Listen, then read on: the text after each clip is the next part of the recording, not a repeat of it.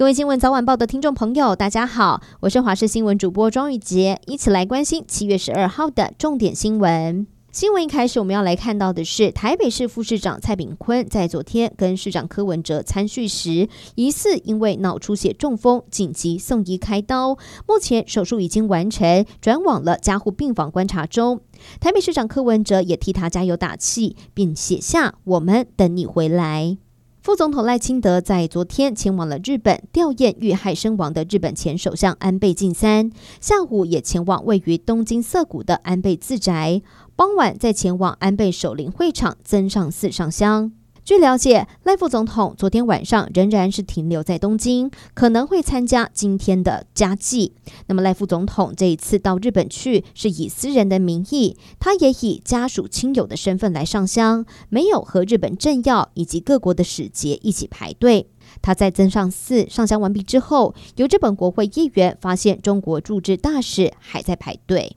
台北市信义路与基隆路口的世贸人行路桥十五号要拆除了，但是根据现场施工通告，从今天的上午十点就封闭了。而昨天晚间吸引了好多摄影的爱好者来这里拍摄，留下最后的回忆。估计现场至少挤满了五十台的相机，还有特地前来拍照留念的民众。天桥上挤满了摄影玩家，快门声响个不停，盛况空前。儿童、青少年和年轻人面临越来越多的忧郁还有焦虑问题，但是大多数罹患忧郁症的年轻人却没有接受治疗。董事基金会根据了美国医学会期刊网络的一项研究指出，费用问题、不知道向哪里求助以及害怕承诺，是罹患忧郁症的儿童、青少年跟年轻人不寻求心理健康照顾的主因。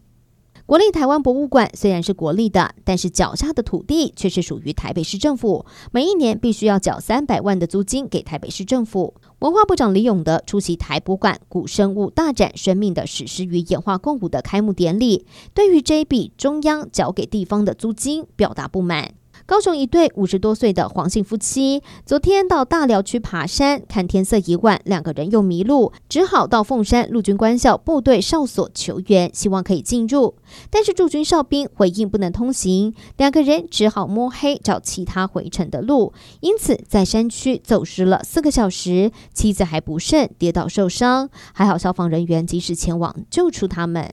最后关心天气的消息，今天持续受到太平洋高压的影响，各地大多都是炎热晴朗的天气，高温普遍是在三十三到三十五度，像是在花东县的纵谷，还有机会来到连续三十八度左右的极端高温。大台北地区、台东以及南高屏，还有宜兰近山区的河谷，也会来到三十六度以上的高温。中午前后紫外线指数比较强，外出一定要做好防晒，多补充水分。至于在降雨的部分，今天还是要留意午后的雷阵雨，主要会落在嘉义南投地区，还有各地的山区、近山区的平地，雨势偶尔还会下的比较大一些，前往山区一定要小心安全。